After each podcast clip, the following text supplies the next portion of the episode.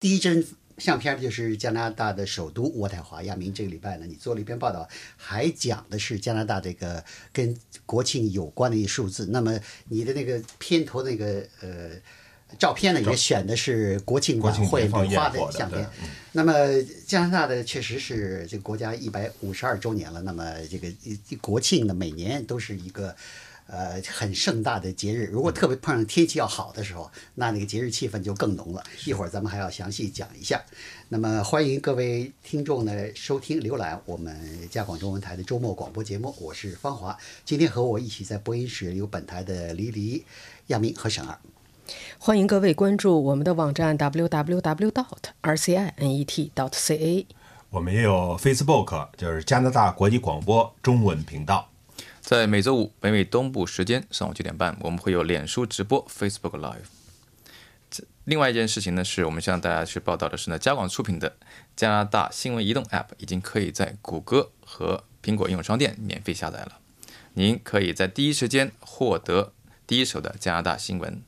便捷、及时和原创。欢迎下载加拿大国际广播新闻 App。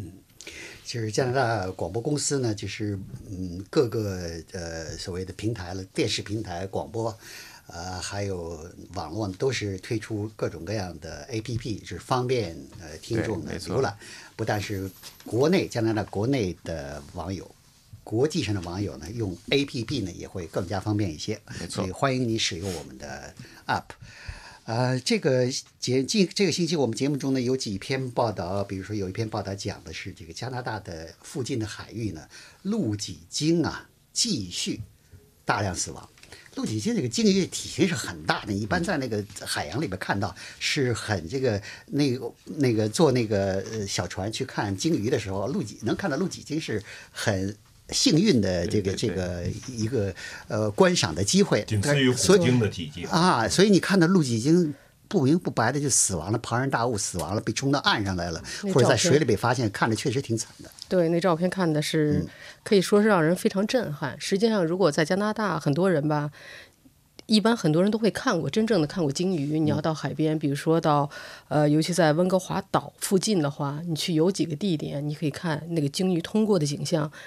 给你的震撼感是非常强的。有的时候那个还有的那个什么小舢板。划着划着，突然底下那个呃大鲸鱼跑到旁边做伴来了，对 这确实是这样呃，太幸运了。对，所以鲸鱼呢，一直是就是加拿大人非常关注的这个一件事情。那么，呃，从自从二零一七年以来，有关鲸鱼的这个记这个新闻就不断。那么最近呢，这个星期的新闻呢，就是加拿大海岸警卫队啊，在这个又发现了一条被缠上了渔具的这个北大西洋鹿脊鲸。嗯，其实场场面是挺惨的，这些鲸鱼拖着身上拖着长长的渔网，然后还有这个渔具缠着，继续的往前游。而且呢，这个海岸警卫队说呢，也不知道这个鱼呢被缠了多长时间了，很痛苦。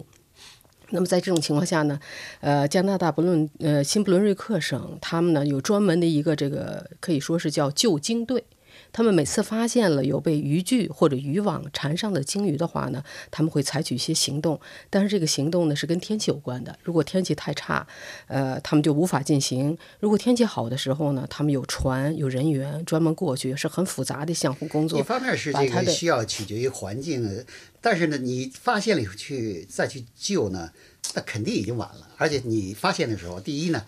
呃，不是所有的被缠上的鲸鱼你都能发现；第二呢，即便你发现了，它可能已经缠了好几天了。是这样的，所以呢，这个这件事，这个海岸警卫队发现了这条鲸鱼之后呢，加拿大政府也很重视。加拿大渔业和海洋部已经发表了声明，说政府的有关部门正在和新布伦瑞克省的这支救鲸队一起来评估怎样把这条鲸鱼给救出来。呃，而且说呢，现在还不清楚它的这个被缠绕的复杂程度如何。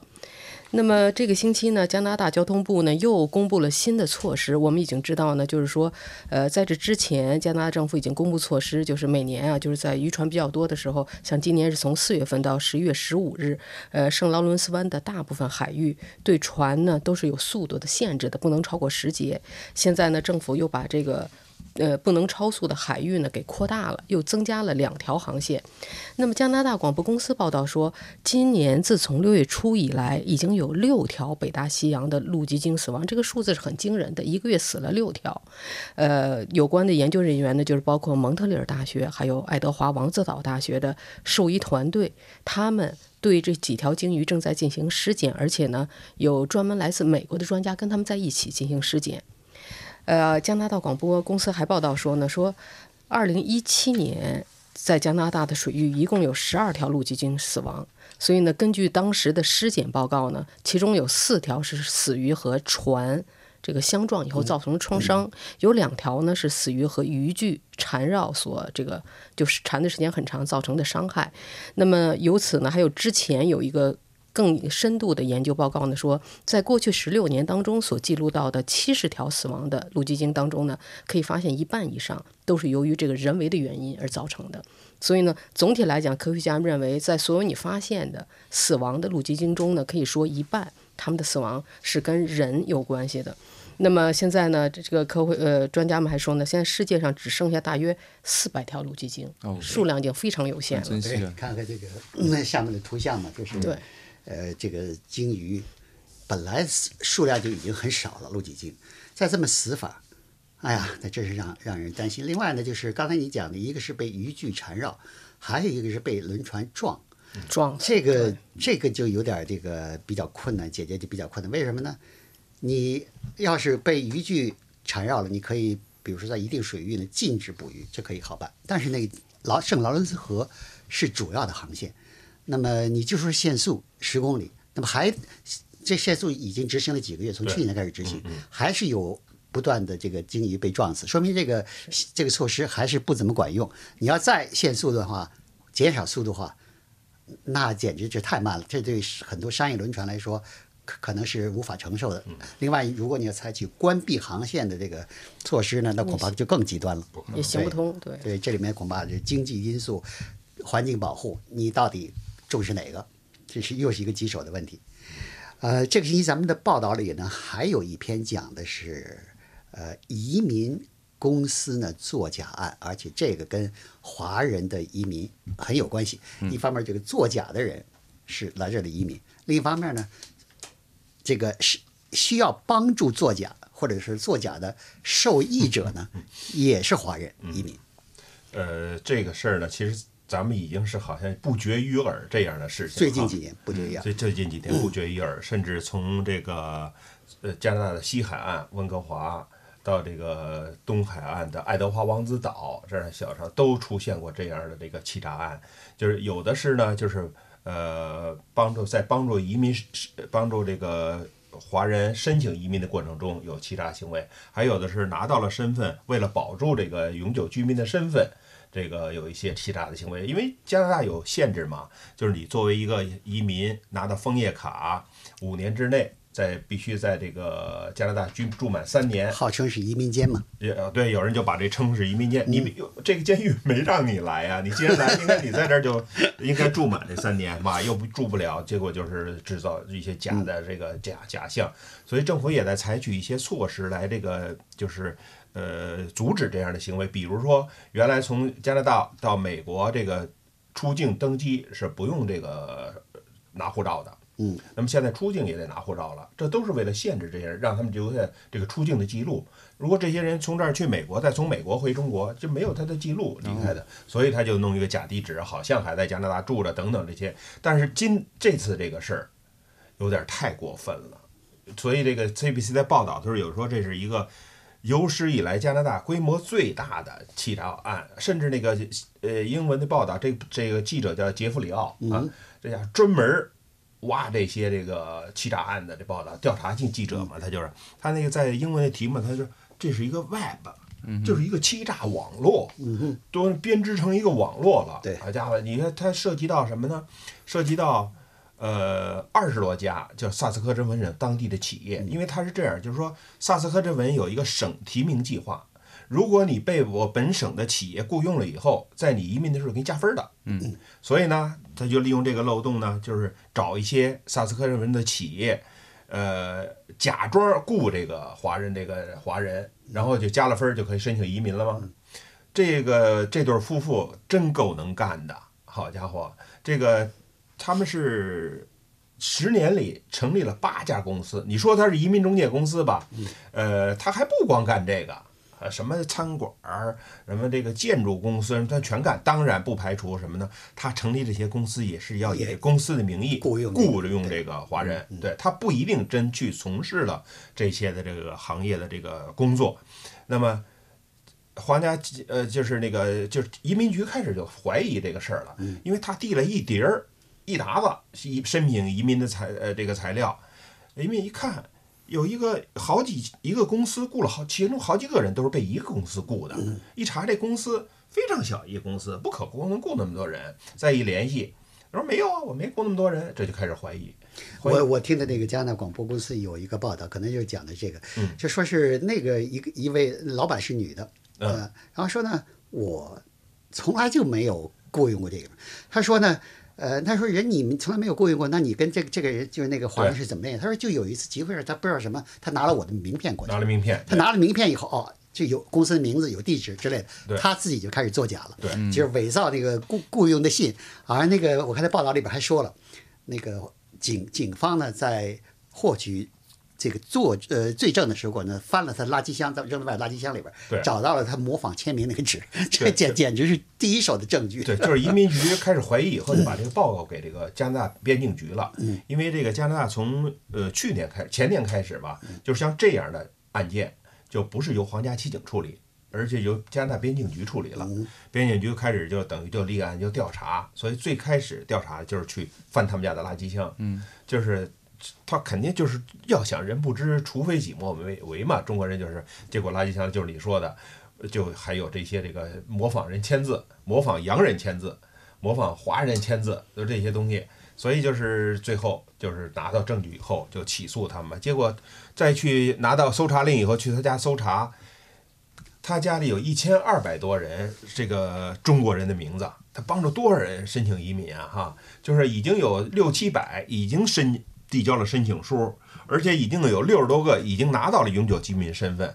我觉得这个案子一查出来以后，好大的一个案子，通过他办的移民的这些都都危险了都够呛。对，就是要不就取消移民身份，要不就遣返。呃，上一次好像 PEI 的这个就是就是呃就是出现这个问题，对，好多呢就是花了钱请这人办，最后呢由于这个是发现作假，就公司作假呢，所有的这些移民的这个身份的调查的全取消。都要都要取消。当然有人不服是上告，那么最后法庭判决的结果呢，恐怕未必能够考虑到他们就是这些是所谓也是受害者，所谓也是受骗，呃，所谓他们也说，我也不知道啊，我他是叫我这么做，我就这么做了。你实际上你傻呀，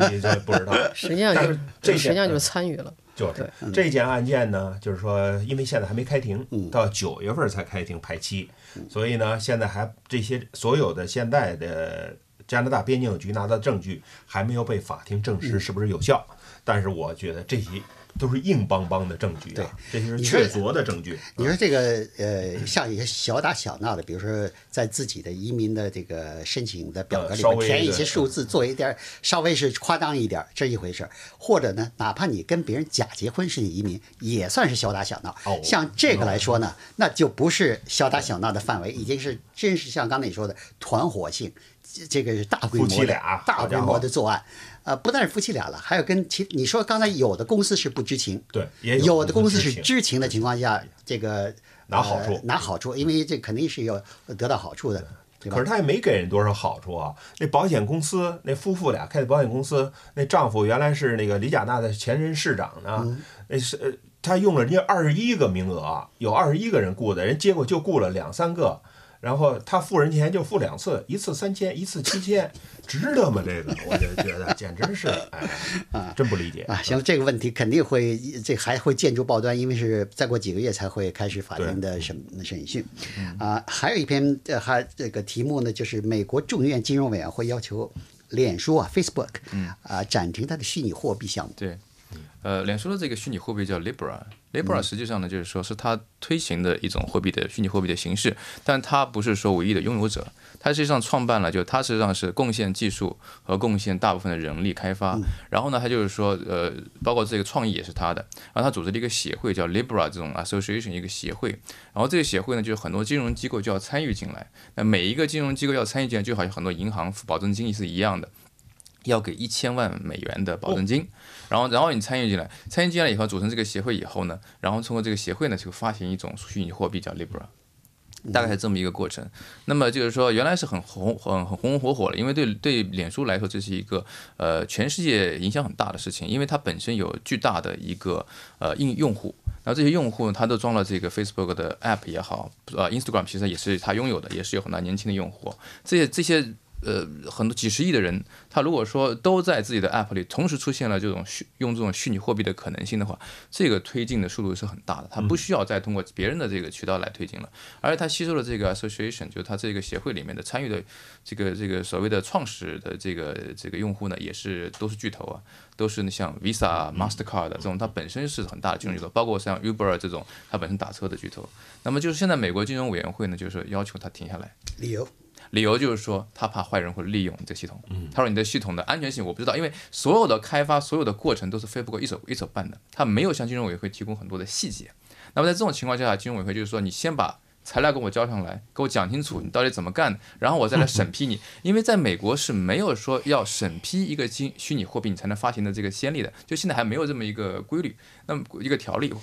那么在这种情况之下，就是说必须是他干起来了，金融委员会再说 OK，你不能干。然后你把材料交上来，现在就是这么一个情况，就是 Facebook 它是必得必须要面对这个事情。然后这个问题其实挺麻烦的，因为其实 Facebook 它是知道这个美国金融委员会是肯定会插手的，但他知道他不先走这么一步的话，他可能连启动都启动不了。嗯，所以他顺序就跳进去再说。嗯，所以这个在这个呃所谓的货币呃数字货币或者是这种。呃，叫中国那种，叫是手手机在手机上的那个随时支付这样的货币，在中国好像比较容易一点，在美国这样的国家呢就难一点。特别是像 Facebook 这样的，现在已经是名声比较，呃，不说是名声坏了，但是名声至少受到大家质疑的这样公司呢，肯定会受到大家的这个重点的关注，或者是就是给他挑一些骨头，鸡蛋里边挑一些骨头，就是。很多人已经在担心，像谷歌、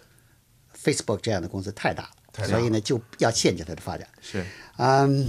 还有一篇报道讲的是蒙特利尔的杂技节，这已经第十年了。第十年，对我们知道，每年的夏天，蒙特利尔就有各种各样的节，有爵士乐节，有法语歌曲节。然后呢，这个星期呢，这个。其实爵士乐节正在举行当中，但同时呢还有这个杂技节，因为蒙特利尔这个节太多了，所以经常会发现六月份、七月份一个挨一个，一个挨一个，甚至是要重叠，就是没办法了。那么可以说呢，这个蒙特利尔啊，是实际上是北美的一个杂技的艺术之都。我们都知道，这个太阳杂技团就是从蒙特利尔这个起来的时候，现在已经发展成世界上可以说是最大的这个杂技的演出公司。呃，这个杂技节呢，今年是第十年。每年的规模都在逐渐扩大，比如说去年啊，就有超过四十万人参加，所以规模还是很相当大的，相当大的一个节。那么和其实啊，和蒙特利尔其他的节一样，这个杂技节的目的呢，一个目的毫无疑问的也是要开拓这个商业市场。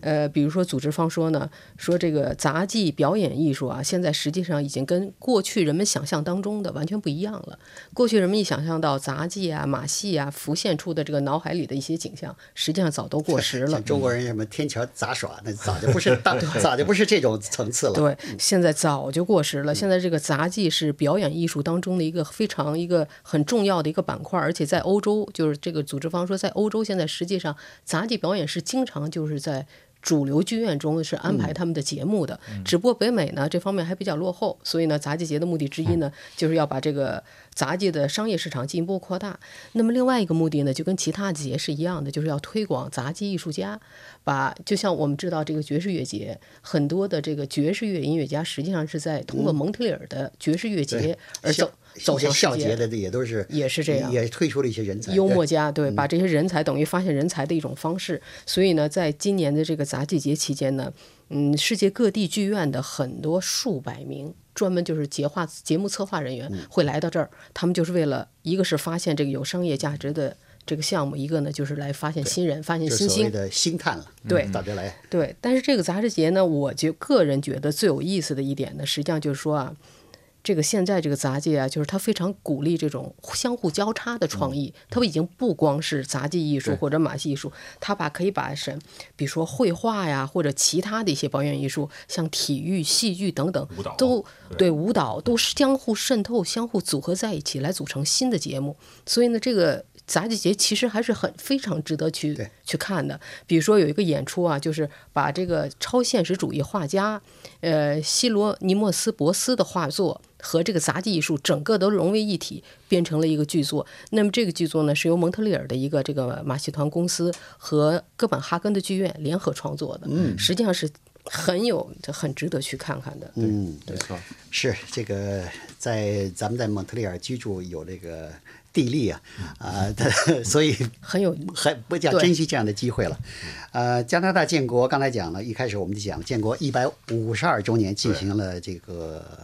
丰富多彩的庆祝活动，但是呢，有很多数字，呃呃，加拿大广播公司的记者就是搜集了一些数字来证明呢，就是加拿大的这建国这一百五十二年的这个取得的成就，在各方面取得的成就还是很不错、很惊人的。是啊，这一百五十二年在这个加拿大的变化，真是非常的就是巨大的变化哈。那么我们先这个变化，首先从人口来看，呃，一八六七年加拿大建国的时候，人口只有是三百四十六万多一点儿。哎呀，三百多万人口，300多万啊人口那等等于就是现在蒙特利尔这人口都超过当时加拿大全国的人口。说一个例子，就是到了一九六七年，就是加拿大一百年时候举办了世博会，在蒙特利尔啊，当时才多少人口？两千五百万人口。现在是三千五，现在三千七，差不多三千六百多万，啊三千七百万了。就是说，这个人口增长的非常快。这个这个对加拿大来说，这是好事儿啊，因为加拿大人太少了。嗯，呃，就是六七年世博会的时候，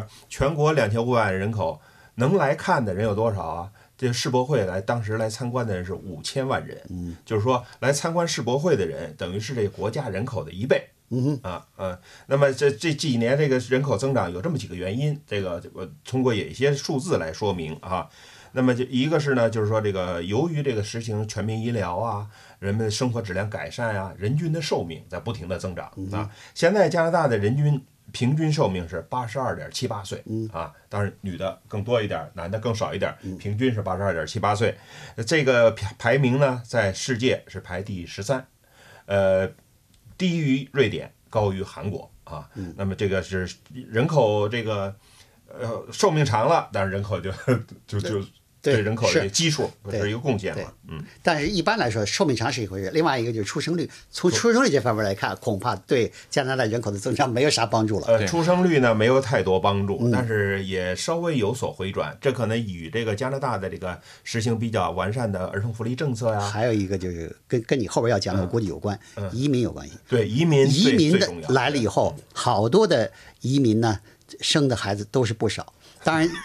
若干国家的移民特别有这方面的传统。对对对啊，这个加拿大前十年左右，五年到十年间吧，嗯平均每个妇女的生育率是一点三个啊。这一两年呢上来了，就到差不多一点七个，这可能就与你说的有关。嗯对，它是平均的嘛。对所以呢，加拿大人还那么说，但是接收了好多移民以后呢，移民好多生的生三个、四个、五个的，经常会有，因为呃也有很好的福利嘛，哈那样子。一一方面有加拿大的好福利，一方面有他们这个本国的传统和文化的传传统对就要就要孩子就要多。对这个这移说到移民这个呢，确实加拿大这几年呢，移民的人数一直在增长，每年都维持在三十万左右。对，自由党不宣布了一个三年之内接受一百万的这个计划，所以呢，这个二零一八年这 说的三年一百万，结果被一些这个所谓的呃呃难民 no 呃虚假新闻的这个网站搞过去了，搞成是加拿大每年收一百万，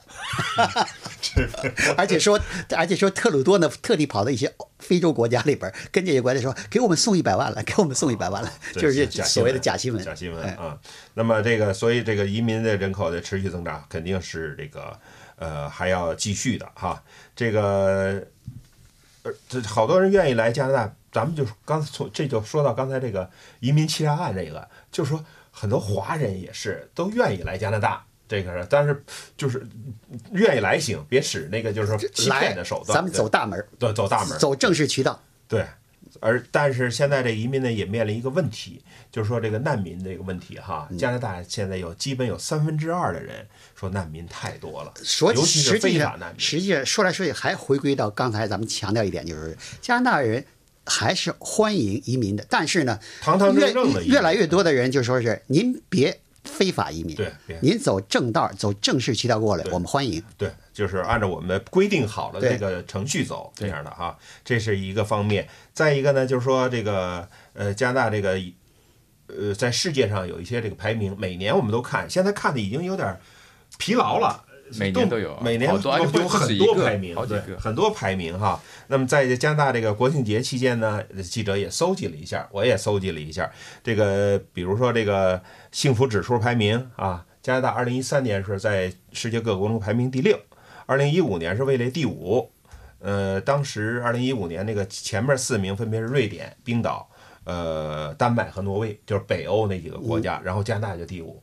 这很不容易的，那几个都是很小的国家。对，加拿大这么大的国家哈，所以幸福指数评比还是今年有点稍微有点下滑，但是呢，仍是在第十名之中，呃，滑到第九啊。这个都其实，在前十名中，他们的评分啊，都差的非常小的小数点儿后面的第二位 差一点儿。就所以我我觉得就是就是刚才你讲的也很重要，嗯就是什么呢？如果其他的名次比较高的都是比较小的国家来说呢，嗯那么加拿大就就有点这个就有点这个助其重要性呢对，就是比较明显了。对，因为它是工工八个工业国家因为你想那么多移民，对比如说真是跑到冰岛去移民的，恐怕就难一点。那么他要选择呢，那跟冰岛跟加拿大比起来，恐怕就愿意来加拿大了，对不对？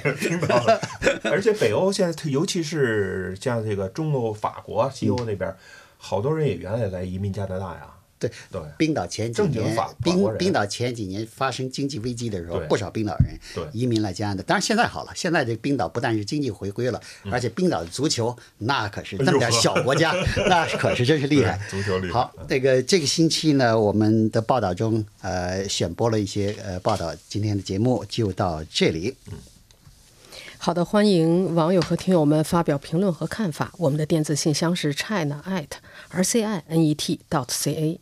我们的新浪微博是这个加拿大国际广播中文。祝您健康愉快，我们下次节目见。